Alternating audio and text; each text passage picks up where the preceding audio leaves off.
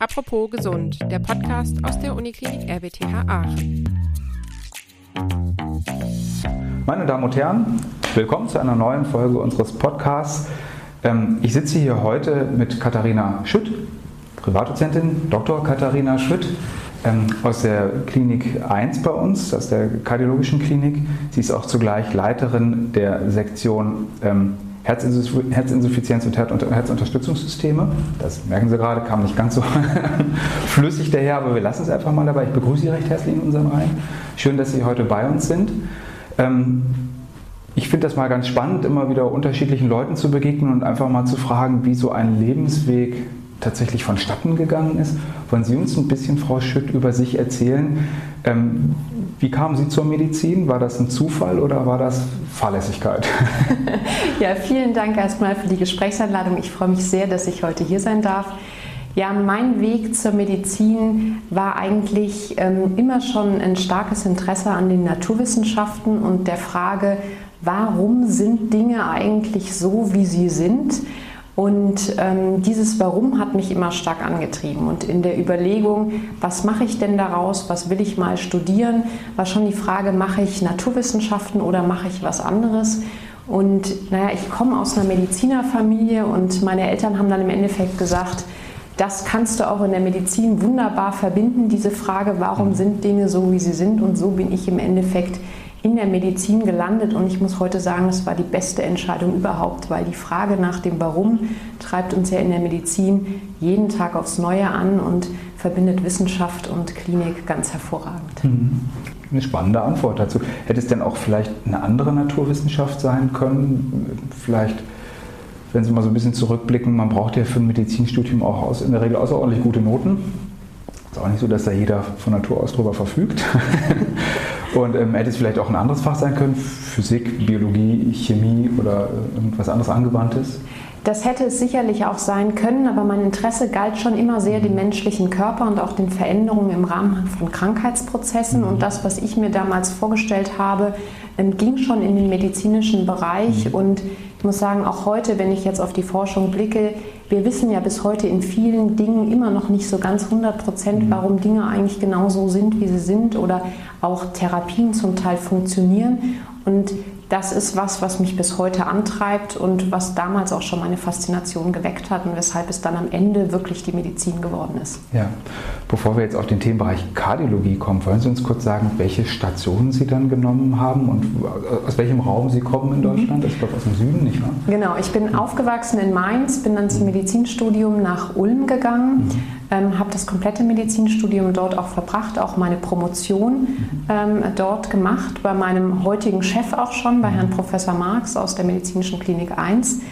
Das war ein Zufall, ähm, dass ich dort im Endeffekt eine Stelle bekomme. Ich habe mich immer für die innere Medizin interessiert, aber dass es dann schon bei der Doktorarbeit die Kardiologie war, war purer Zufall und dort bin ich an ein sehr spannendes Projekt gekommen und bin im Endeffekt dann ähm, wusste immer, dass ich in die innere Medizin wollte. Und wenn ich ganz ehrlich bin, hat mich Herr Professor Marx zur Cardio ein Stück weit überredet, dass ich doch weitermachen soll. Und so habe ich im Endeffekt in Ulm dann in der Kardiologie angefangen. Mhm. Ähm, war dann zwei Jahre lang auf einer Postdoktorandenstelle im Ausland, mhm. habe nur Forschung gemacht, zwei mhm. Jahre. Und in dieser Zeit ist Professor Marx hier am UKA Chef der Kardiologie geworden, sodass mein Weg dann aus dem Ausland nicht mehr zurück in den Süden, sondern ähm, hier nach Aachen gegangen ist. Wenn man sich den Bereich der Kardiologie anguckt, der ist ja in den letzten 20 Jahren, gab es ja bahnbrechende Entwicklungen. Also wie, wie es sich vollzogen hat, das war vielleicht so noch gar nicht absehbar, als Sie Ihre Karriere begonnen haben, dass sich das Themenfeld mal so dynamisch auch entwickeln wird. Ähm, warum ausgerechnet innere Medizin? Also hätte es auch ein chirurgisches Fach sein können? Oder? Ich glaube, chirurgisch wäre es für mich nicht gewesen. Ich bin nicht derjenige, der jetzt am Operieren so viel Spaß hat. Mich hat die innere Medizin mhm. immer sehr interessiert, mhm. weil es ein Fach ist, in dem man häufig viel denken muss, in dem viele Krankheitsbilder zusammenkommen. Es ist ein extrem spannendes Fach. Und die Kardiologie an sich finde ich besonders spannend, weil das Herz brauchen wir de facto für mhm. alles und es gibt viele Erkrankungen, die hier reinspielen. Es ist einfach ein sehr wichtiges Organ. Absolut. In der Uniklinik zeichnet sich ja immer durch so ein Trias Forschung, Lehre, Versorgung aus. Ne? Ähm, wollen Sie uns einen kleinen Überblick geben, was Sie forschungsseitig besonders interessiert und welchen Ansatz Sie damals gewählt haben, als Sie sich mit dem Organherz beschäftigt haben? Mhm. Also der Ansatz bei uns ist im Endeffekt, oder was mich auch immer interessiert hat, oder auch das Labor von Herrn Professor Marx im Endeffekt, sind kardiovaskuläre Hochrisikopatienten. Mhm. Insbesondere bei Patienten mit Diabetes mellitus mhm. wussten wir schon ganz früh, auch als die Kardiologie, sage ich mal, noch nicht so weit entwickelt ist, oder war, dass das Patienten sind, die ein deutlich erhöhtes Risiko haben, häufig mehr Infarkte haben, mehr Komplikationen mhm. haben als andere. Und da kommt das Warum wieder ins Spiel. Warum ist das eigentlich mhm. so? Was ist bei diesen Patienten anders, dass die auf einmal mehr Ereignisse haben? Und das zieht sich im Endeffekt mhm. durch meine komplette Forschung durch. Ich habe hier im Grundlagenbereich relativ viel Arbeiten gemacht, auch später im Ausland, um wirklich zu verstehen, was ist bei diesen Patienten verändert und gibt es hier vielleicht Stellschrauben, die wir bis heute noch nicht kennen, wo man interagieren kann, vielleicht langfristig auch medikamentös ähm, eingreifen kann, um dieses deutlich erhöhte Risiko von diesen Patienten zu reduzieren, zumal wir wissen, dass mhm. viel mehr Patienten beispielsweise heute Diabetes bekommen, ähm, einfach durch den Lebensstil, als das früher der mhm. Fall war. Also ein Thema, was wirklich von Relevanz ist. Mhm. Und das ist das, womit ich mich in der Grundlage, aber auch mit klinischen Studien beschäftige. Da sehen Sie natürlich sehr viele Patienten, weil es, man kann es nicht anders sagen, eine Volkskrankheit ist. Ne? Also Herz- und Gefäßerkrankungen führen ja nach wie vor, glaube ich, in Anführungszeichen die Hitlist der, der Todesursachen an. Das heißt, wenn man da ansetzt, hat man natürlich eine enorme Breitenwirkung, die man erzielen könnte. Haben Sie denn irgendwelche Faktoren für sich, wo Sie sagen, das sind ganz aussichtsreiche Mechanismen, die es zu erforschen weiter lohnte? Und können Sie uns da einen kleinen Einblick reingeben? Hm. Also Definitiv, das gibt es. Wenn ich jetzt an meine eigene Grundlagenforschung denke, ich beschäftige mich relativ viel mit Veränderungen der Blutgerinnselstruktur und einzigen, einzelnen inflammatorischen Komponenten. Und da konnten wir zeigen, dass die bei Patienten mit Diabetes beispielsweise hochreguliert sind. Und wir gucken im Moment auf die Interaktion zwischen diesen beiden Proteinen und haben sogar in dem ersten Ansatz jetzt schon ein Molekül gefunden, wo wir diese Interaktion stören können. Das ist ganz, ganz früh, wenn man sich Medikamentenentwicklung anguckt, geht das ja über viele Jahre und Jahrzehnte, bis solche Targets, sage ich mal, wirklich in den Markt kommen. Aber das ist was, wo man sagen kann, okay, hier gucken wir hin und vielleicht hat das in der Zukunft eine Chance, vielleicht aber auch nicht, man weiß es nicht. Mhm. Jetzt schieben Sie da wahrscheinlich in der Woche einen relativ ordentlichen Workload vor sich her, könnte ich mir vorstellen. Also wenn man in, sozusagen in einer Sektion für Herzinsuffizienz arbeitet, hat man nicht gerade wenig zu tun. Wie, wie, lässt sich das im Alltag vereinbaren? Wie darf ich mir das vorstellen? Wie macht man Forschung und nebenher noch Versorgung und wenn man Pech hat, auch noch ein bisschen Lehre obendrauf? Ist das nicht irgendwie die chronische Überforderung, die da, die da dreut? Ja, da haben Sie natürlich nicht ganz unrecht. Es sind drei Faktoren, die da zusammenkommen. Ähm, ich glaube, ich habe zum Beispiel die Forschung immer ein Stück weit als mein Hobby betrachtet, mhm. gebe ich ganz ehrlich mhm. zu, sodass es mir auch nichts ausgemacht hat, mal nach der Klinik mich mit meinen Sachen zu beschäftigen und top zu machen. Was wir haben hier in Aachen, sowohl in der medizinischen äh, Klinik 1 als jetzt ja auch für das Gesamthaus, ist ein Clinician Scientist Programm mhm. und ich glaube, das ist zumindest für die Jüngeren jetzt, die nach uns kommen, ein extrem äh, guter Weg, wie man diese Dinge verbinden kann, weil es einem Zeit gibt.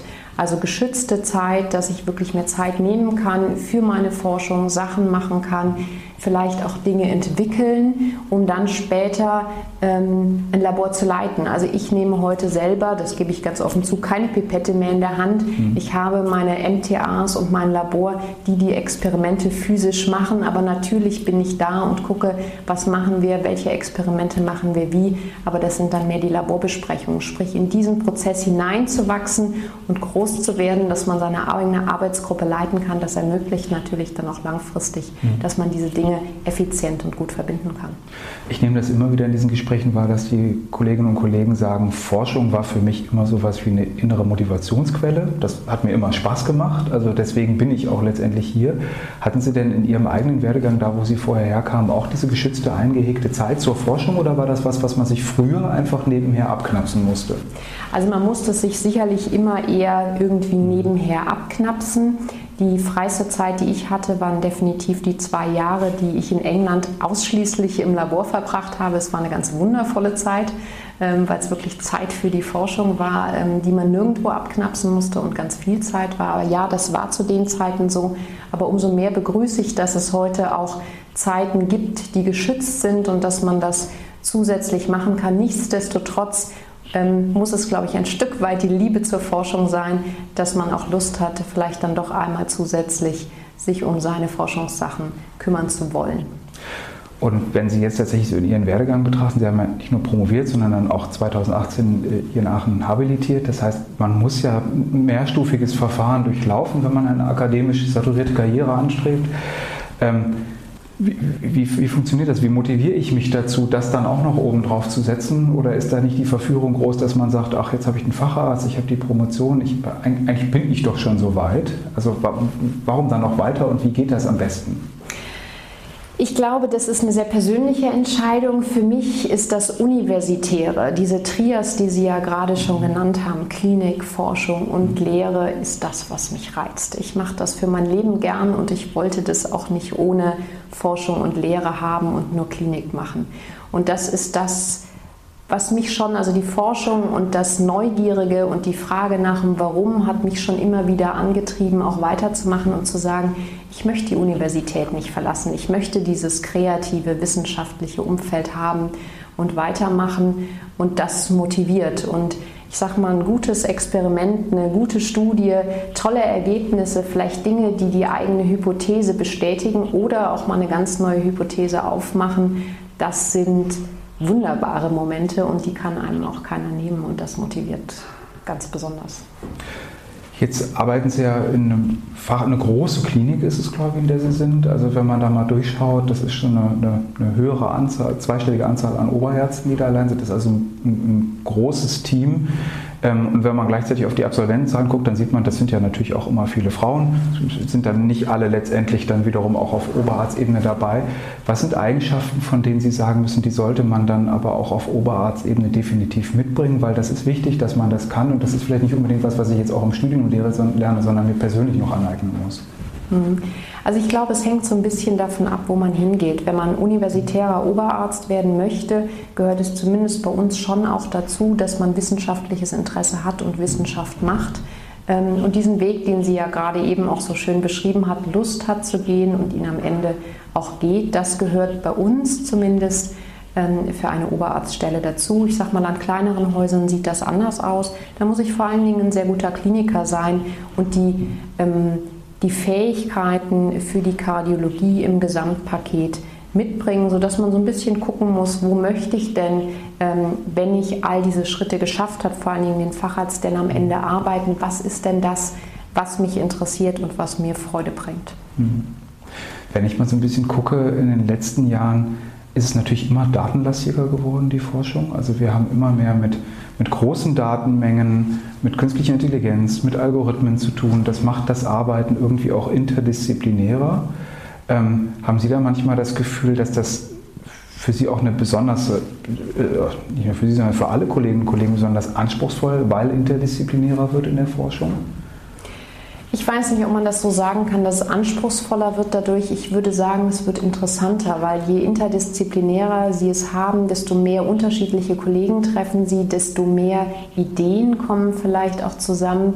Und gerade der wissenschaftliche Austausch, national wie auch international, macht ja auch einen Reiz aus. Wenn man Leute kennenlernt, die, ich sag mal, um dieselben Themen forschen, die ähnliche Interessen haben, man trifft sich durch Corona bedingt momentan wenig persönlich, aber dennoch sieht man sich, hat Austausch, bleibt am Puls der Zeit in seinem eigenen Fach. Das ist ja der Charme dessen, wenn man Forschung macht, wenn man universitär arbeitet, was man haben kann. Von daher finde ich das Interdisziplinäre eher einen zusätzlichen Reiz. Mhm. Auf der anderen Seite werden Sie natürlich auch mit vielen Menschen zu tun haben. Also gerade Herzbeschwerden sind ja für Leute auch sehr besorgniserregend. Also das berührt einen, glaube ich, dann ziemlich hart, wenn man da Einschränkungen verspürt. Hat sich dann in dem Verhältnis der Auseinandersetzung zwischen Ihnen und dem Patienten im Laufe der Jahre deutlich was verändert? Nehmen Sie davon Dinge mit, mit heim auch? Kann man das ablassen? Wie, wie sieht das aus?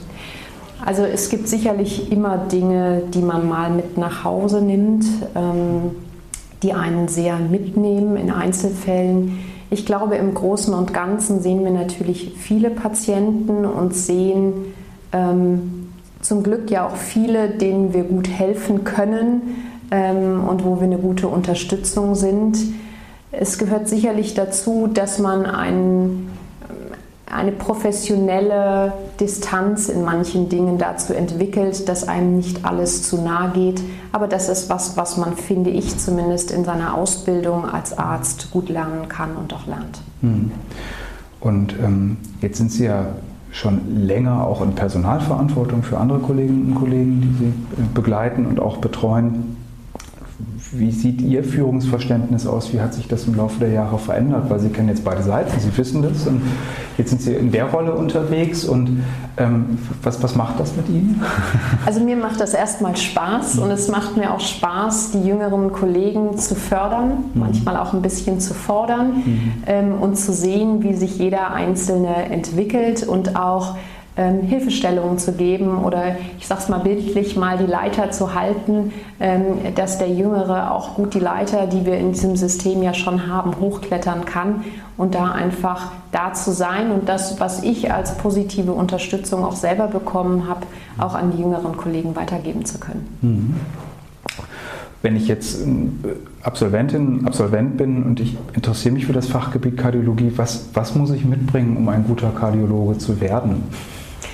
Ich glaube, man braucht prinzipiell einmal Interesse am Fach. Mhm. Ähm, man muss Lust haben, sein Leben lang zu lernen in der Kardiologie. Die Kardiologie ist sicherlich ein Notfallfach, das muss man wissen und auch da muss man Spaß dran haben. Ähm, und ich glaube einfach die Bereitschaft, ja, zu lernen, zu arbeiten und für unsere Patienten da zu sein und im Optimalfall, wenn man noch Lust auf Wissenschaft hat, das Feld zu erweitern und seine eigenen Ideen einzubringen. Mhm. In die Zukunft geblickt, welches Thema würden Sie gerne noch mal wissenschaftlich für sich vielleicht ausweiten oder aber ein Stück weit neu erschließen? Gibt es da noch was, wo Sie sagen, in die Richtung würde ich noch gerne weitergehen? Hm. Also ich gehe im Moment vor allen Dingen, Sie haben es ja eingangs auch gesagt, ich leite den Bereich der Herzinsuffizienz. Ich bin im Moment dabei, meinen wissenschaftlichen Fokus auch da noch zu erweitern und mehr in dem Bereich zu machen. Wir machen da auch klinische Studien aktuell, aber auch in der Grundlagenwissenschaft haben wir jetzt Projekte, die in diese Richtung gehen. Und das ist was, was auch ein Feld ist, was unheimlich am Wachsen ist im Augenblick, wo es auch viele neue Dinge gibt, ähm, was weiter spannend bleibt, auch in der Zukunft. Mhm. Können Sie noch vielleicht ein Wort zu den Herzunterstützungssystemen sagen? Da gibt es ja immer ganz verschiedene Vorstellungen, was das kann und welche Rolle das im Alltag spielt. Mhm.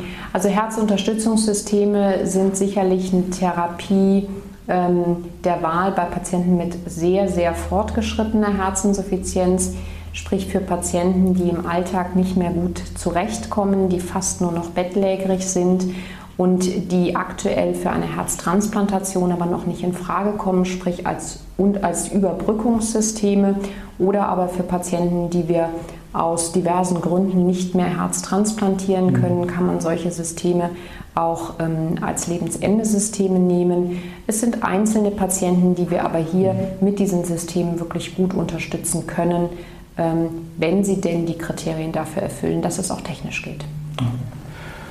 Ja, rückblickend betrachtet, hätten Sie sich vorstellen können, dass das später so mal aussieht, wie es jetzt aussieht? Also sprich, haben Sie sich die Aufgaben einer leitenden Oberärztin so vorgestellt oder gab es auch Dinge, die Sie überrascht haben, wo Sie gesagt haben, das gehört auch alles mit dazu, dass man sich mit der Verwaltung auseinandersetzen muss und äh, ich weiß nicht, Bestellwesen und äh, Qualitätsmanagement und all diese ganzen Dinge.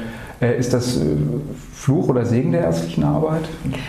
Also wenn Sie mich so fragen, ich glaube, als junge Studentin hätte ich mir das nicht so vorgestellt. Da habe ich primär an Wissenschaft und Klinik gedacht ähm, und natürlich noch ein Stück weit an die Lehre.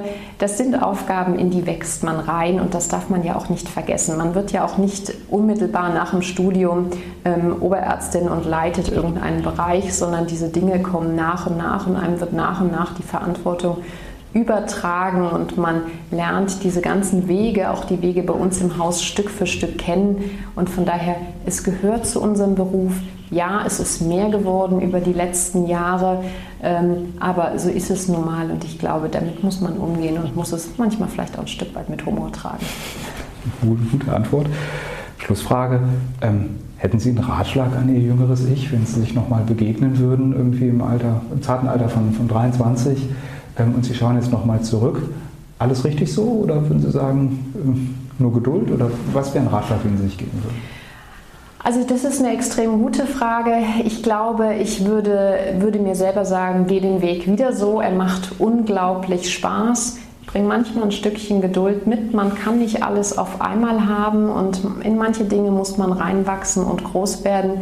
Und für manche Dinge muss man dann aber auch mal sagen, so, ich bin jetzt bereit genug, gebt mir die Verantwortung, lasst mich machen. Von daher weiter so, Kopf hoch, durchhalten und das wird am Ende schon. Vielen Dank, Frau Dr. Schütt. Gerne. Das war Apropos Gesund, der Podcast aus der Uniklinik RWTH Aachen. Besuchen Sie uns doch auch einmal online unter apropos-gesund.de.